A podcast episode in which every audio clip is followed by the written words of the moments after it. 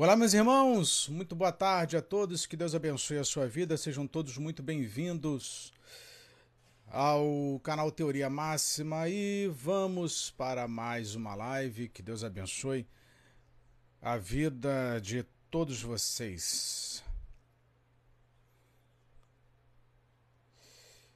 É, hoje nós vamos falar sobre as características do, dos falsos profetas certo?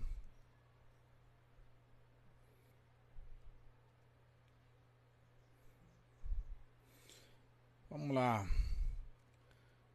Como é que vocês estão? Tudo bem? Sejam muito bem-vindos.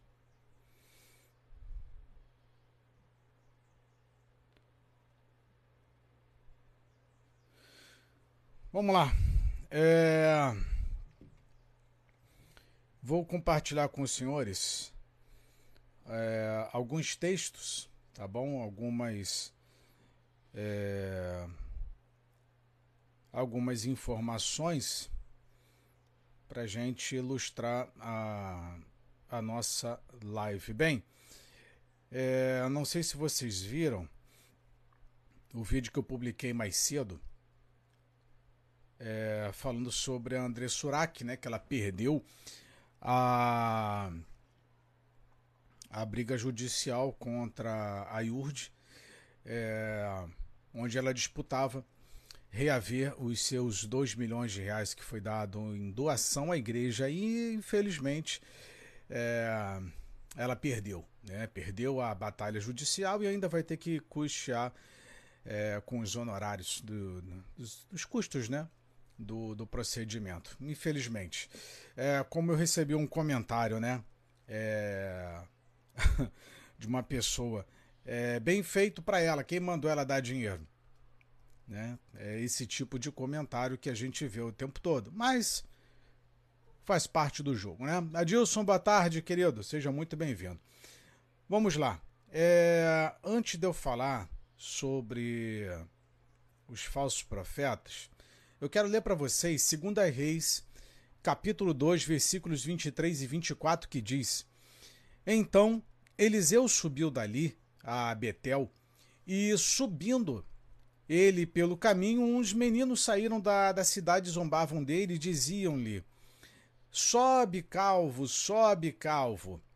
E virando-se ele para trás, os viu e os amaldiçoou no nome do Senhor. Então duas ursas saíram do bosque e despedaçaram 42 daqueles meninos. É, muitos ateus ou, ou não crentes, é, eles utilizam, se fazem valer é, dessa passagem bíblica para dizer que, ah, como que Deus é, dá ordem, dá permissão, né, permite com que crianças sejam é, aconteça isso com crianças e tal. Então nós vamos aqui abordar essa essa passagem bíblica das ursas da, da, das duas ursas que despedaçaram 42 crianças. Vamos lá.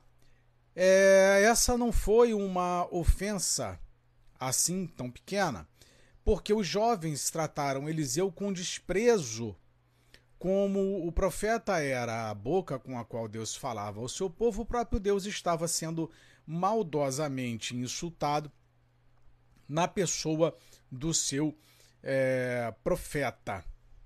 Ademais, eles não eram crianças pequenas. Presta bem atenção. Eles não eram crianças pequenas e inocentes.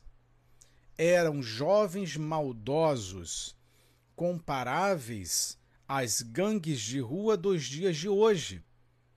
Então, a vida do profeta foi exposta ao perigo pelo grupo que era numeroso, ou seja, existia um grupo com mais de 42 jovens perseguindo o profeta. Mas vamos analisar o texto. A palavra hebraica para meninos neste texto é naá, que, de acordo com o dicionário Strong, também pode ser traduzida por moço, servo, jovem ou criado. Ou seja, esses meninos não eram crianças, como os ateus ou qualquer uma outra pessoa que conteste isso acreditam.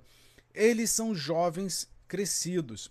Perceba que Eliseu estava fazendo uma viagem sozinho e esses rapazes saíram da cidade atrás dele. A pergunta é: com que interesse esses rapazes o perseguiam? Para que finalidade um grupo tão numeroso de jovens se reúne para perseguir uma pessoa? Esperaram para abordar o profeta numa área mais deserta com que objetivo? Teriam eles boas intenções? É evidente que não. Assim vemos claramente que o profeta Eliseu estava correndo perigo e estava em grande desvantagem diante de um grupo de jovens mal intencionados que buscava fazer mal contra ele.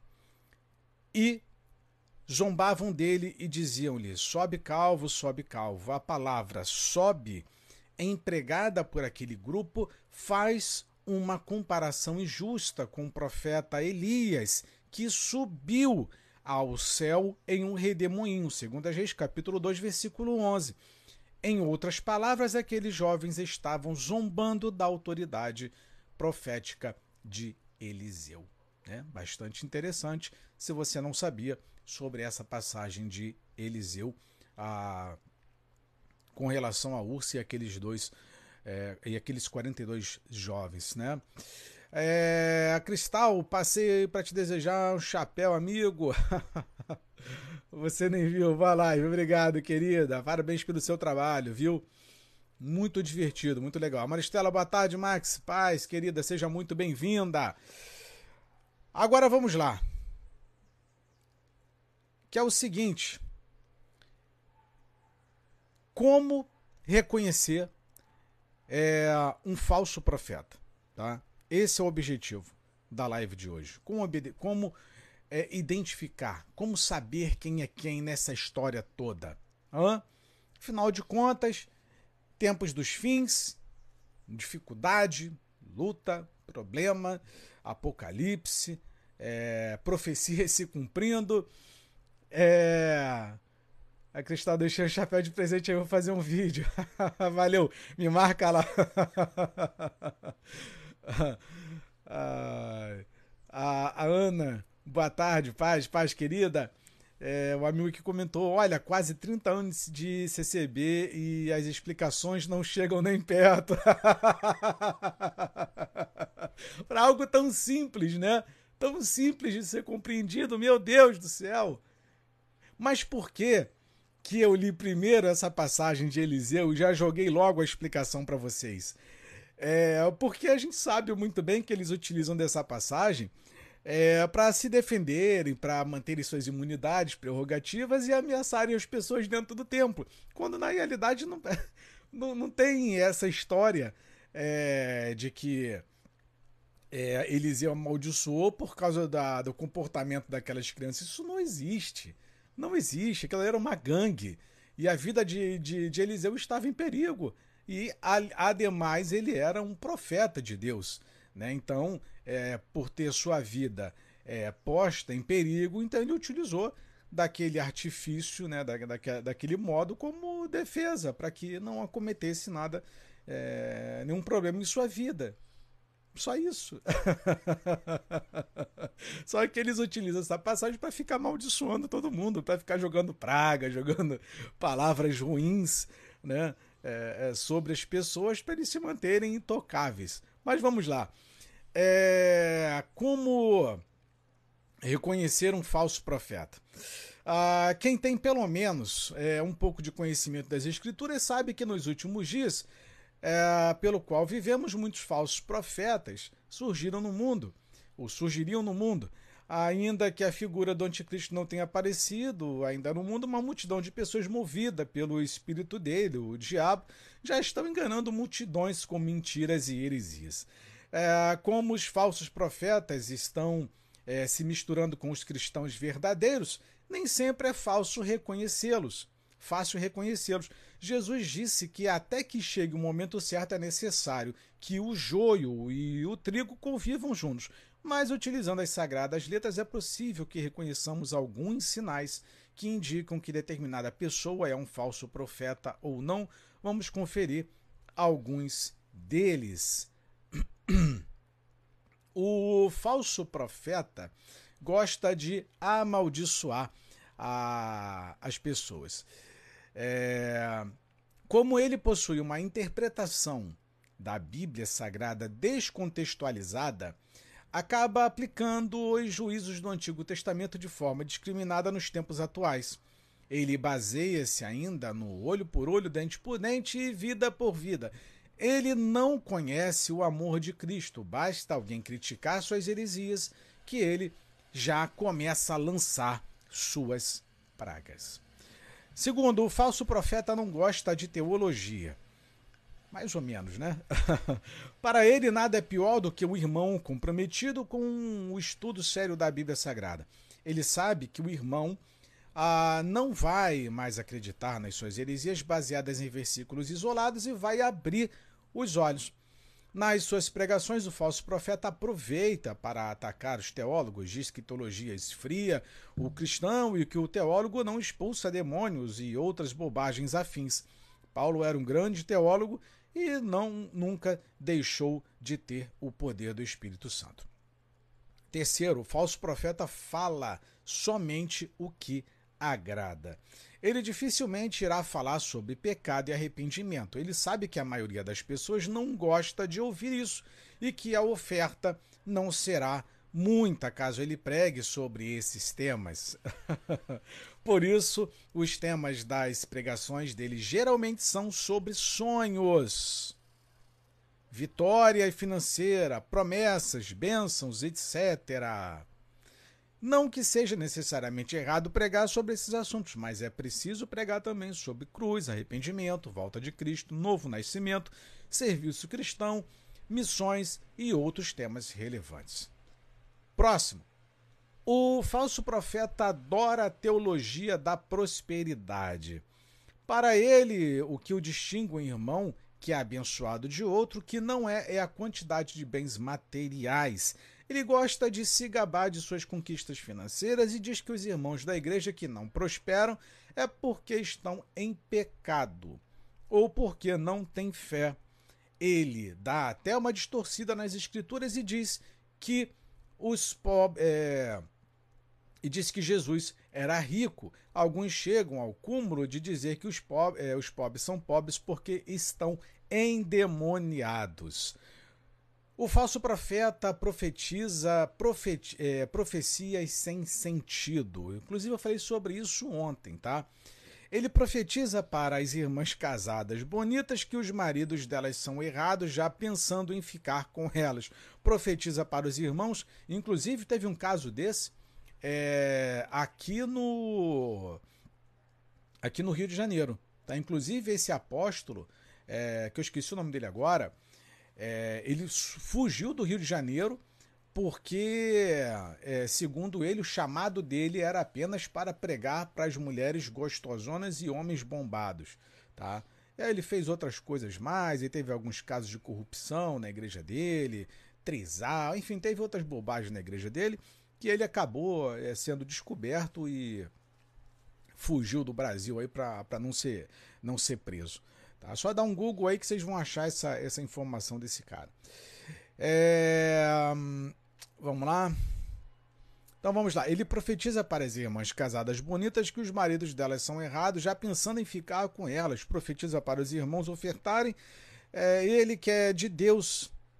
É, profetiza para os irmãos ofertarem. Ele que é de Deus, sem Deus ter falado primeiro com os irmãos é, profetiza somente carros e dinheiro para os ricos e somente pragas e provações para os pobres e outras profecias mirabolantes, contraditórias e heréticas. O falso profeta tira o foco de Cristo e coloca nele. Para o falso profeta, ele ou sua denominação que opera o milagre. Né? São normalmente exclusivistas, né? Olha, Deus vai te abençoar aqui, você tem que vir aqui, é aqui que acontece o seu milagre, é aqui que Deus vai te abençoar, aqui, enfim. Sem ele e ou a denominação dele não há milagre nem mesmo salvação. Ele não sabe reconhecer que Deus usa quem quer e que pode fazer grandes sinais até onde ele não imagina. Ele, sempre, ele está sempre atrás de títulos pomposos e valoriza mais o status social do que a recompensa prometida por Deus. É... Se você conhece algum líder ou pregador que preencha até dois desses requisitos, talvez seja apenas falta de orientação e não quer dizer que ele seja um falso profeta. Se ele preenche três requisitos, já é muito provável que ele seja de fato um falso profeta. A partir de quatro é certeza de que ele é um falso profeta. Faça o teste, não seja mais enganado. Bem, é... as coisas estão piorando a cada dia que passa. Né? Cada dia que passa a tendência aí é piorando. Deixa eu ver aqui alguns comentários dos irmãos. Ezequiel, temos que vigiar e pedir direcionamento a Deus. Amém. Exatamente isso. A Clené, nessas plataformas, o que tem de gente pedindo dinheiro, dizendo que é pastor, é, isso é verdade, viu? Isso aí, eu mesmo tenho presenciado isso.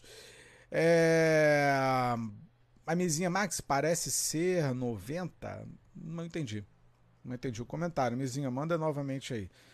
Então, meus irmãos, é... as igrejas estão é, vivendo um momento bastante delicado. É, como publiquei o vídeo para vocês aí anteriormente, a, as próprias Assembleias de Deus com a, é, a Conamad, né, é, tem se entrelaçado com, com política.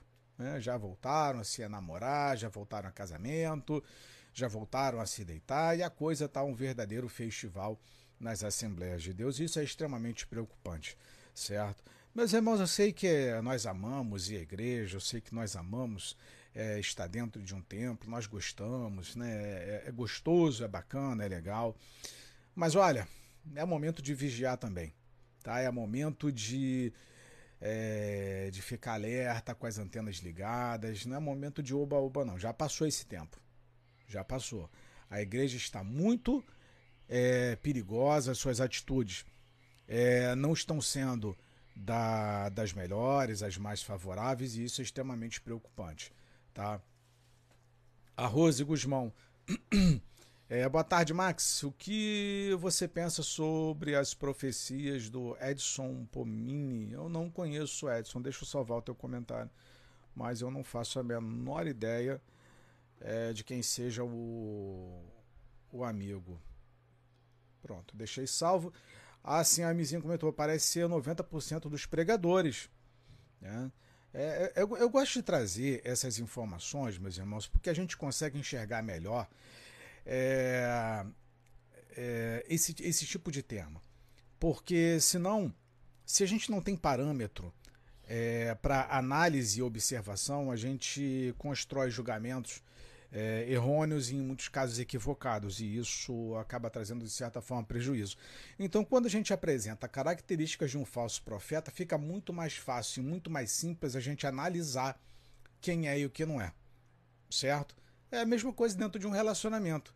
É, quando você tem informações sobre o que é um mau caráter dentro de um casamento, você consegue construir é, dentro dessas características, uma opinião e, e tecer um julgamento mais coerente, mais equilibrado, para que você não intercorra, não caia é, no conto do vigário e não prejudique a sua própria vida num relacionamento que vai te trazer é, complicações e frustrações. É... A Rose Edson, não, não conheço, querida. É... Um amigo comentou aqui, gente, a CCB também é, está rachada por tantas coisas. Essa crise está geral, rola muito dinheiro. Silvia, paz do Senhor Jesus, paz, minha irmã, seja muito bem-vinda.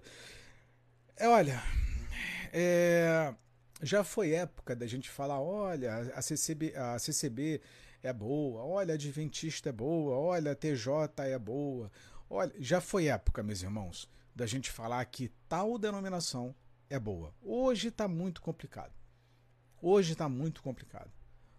Hoje é assim: é, olha, aquele irmão é abençoado. A gente tem que tratar é, as questões é, como questões individuais é, e não mais no coletivo. O coletivo está muito complicado, certo?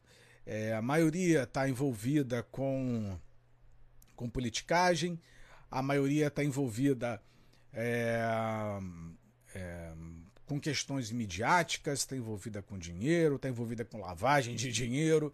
Então, dizer que algo, olha, essa aqui é a mais equilibrada, é muito complicado. Por isso que eu falo para vocês.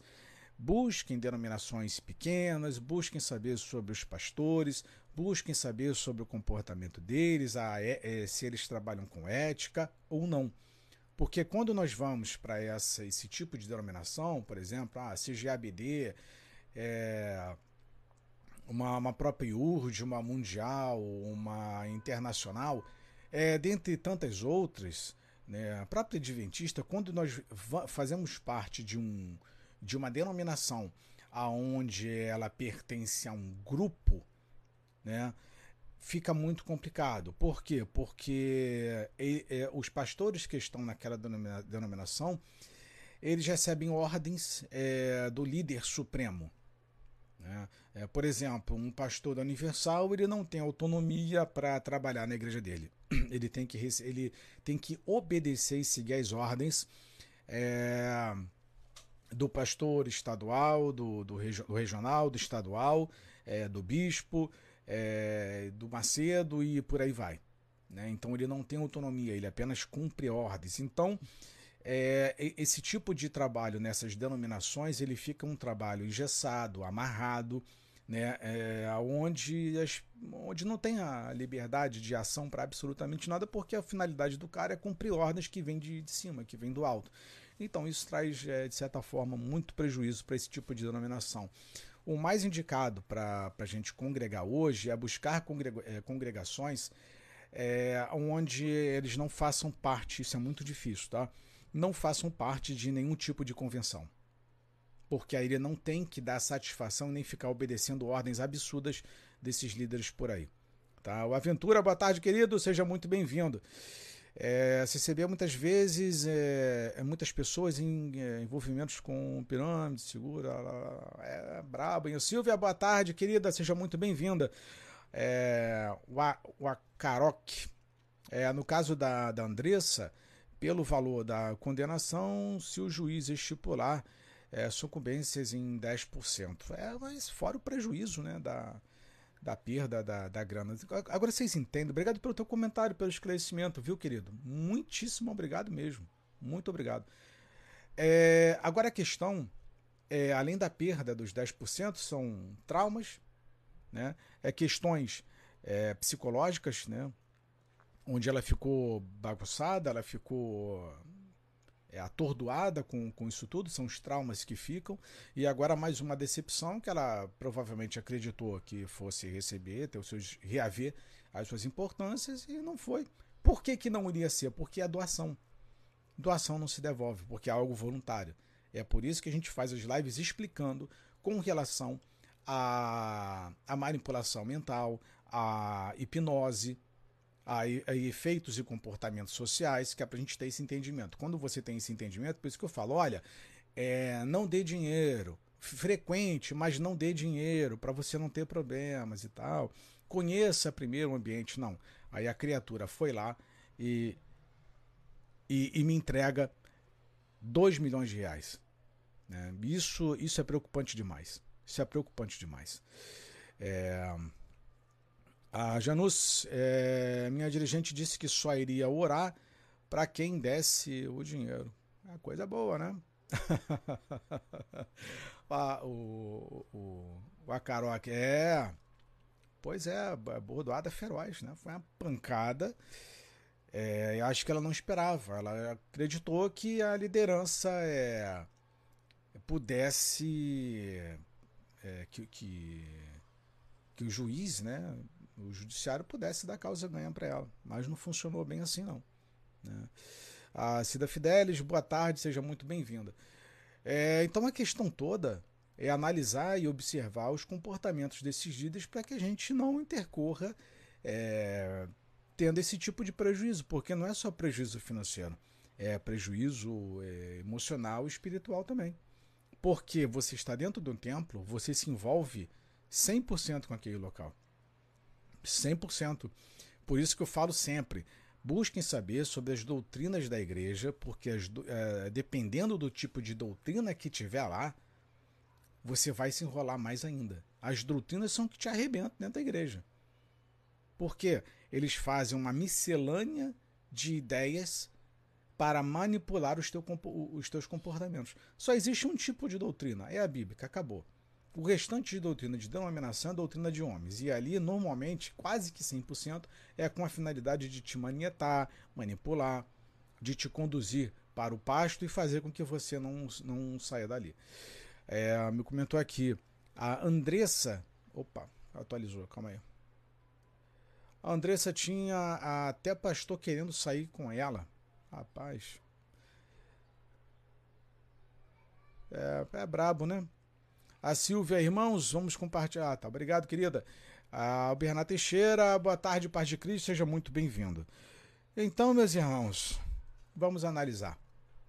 Vamos pegar essas, essas pontuações que nós fizemos para analisar o comportamento e, é, através dessas características, identificar quem é falso profeta e quem não é falso profeta. Se a gente começar a analisar, a gente tem a tendência de sofrer muito menos e de ter muito menos prejuízo.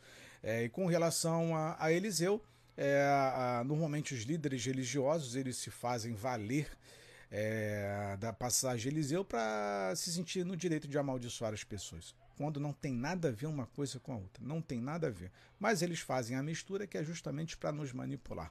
Certo? Aonde eles podem fazer de tudo, é, ter autonomia para tudo e nós não podemos questionar absolutamente nada. Silvia, aprendi muito é, com o irmão Max e a Pri. Vocês são uma benção. Obrigado, querida. Fico muito feliz. É que né, gosto muito de assistir o pastor Antônio Júnior. Também não conheço. Eduardo, boa tarde, querido. Seja muito bem-vindo. É, espero que a Andressa não desista de Cristo, porque ele não desiste de nós. Eu já, inclusive, querido, eu, eu fiz uma live é, falando exatamente sobre isso, que essa era a minha preocupação com a com a com a, Eli, com a Andressa, porque é, era saber como que ela ia reagir pós-trauma. Sabe? É uma situação muito delicada porque tu tem que ter é, uma família muito boa, né? E, e parece que já separou do marido, perdeu a guarda do filho. Né? Então, assim, é, as questões é, que são desfavoráveis para a vida dela são muito maiores do que as que dão apoio é, não sei como é que é a questão de relacionamento com os pais, com amigos, enfim. É bom, tanto é que ela voltou né, para a vida aí, né, adulta, vamos colocar assim. É, então são as consequências. Né? Parece que não está encontrando apoio por conta da, dos resultados das atitudes dela. É uma, uma grande infelicidade. Uma infelicidade. Né? Mas é de fato, é, Vamos ver se ela consegue se recuperar. Não só a Andressa, como o próprio JA, que eu falei, fiz a live ontem, né? O JA é um caso é, de, de ter sido largado à mercê é, da indústria gospel, que não é uma indústria tão, tão boa assim, é extremamente preocupante, sabe? Mas enfim, que Deus restaure a vida dessas pessoas, desses, é, esses jovens aí. Inclusive a própria é, Priscila Alcântara, Priscila Patrícia Alcântara, deve ser Priscila Alcântara, né? Também que se afastou né, por conta de decepções dentro de, de templo.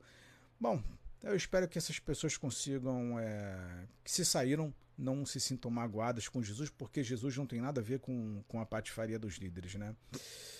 É, a Ventura Max, infelizmente as pessoas acham que é a igreja que liberta e salva. Então entram no erro. Exatamente. Você sai de um, uma fantasia e entra dentro de um outro conto. Né? Mas é a fragilidade. É, é porque a gente está tão carente, o, o, o Aventura. É, estamos tão carentes, tão necessitados de, é, desse afeto, desse apoio, e que quando vem um apelo é, emotivo e espiritual, a gente acaba comprando a ideia. É por isso que a gente cai. Né? A gente está fragilizado, quer a resposta, quer a solução, os caras sabem prometer isso muito bem. Né? Pega testemunho ali, coloca com propaganda e marketing, a coisa viraliza, Ah, opa, calma aí, se o cara foi abençoado lá, eu vou participar disso, eu vou ser abençoado também. Então as coisas ela, a, acabam, de certa forma, se dando desse jeito e a gente caindo no conto do vigário o tempo todo. Né?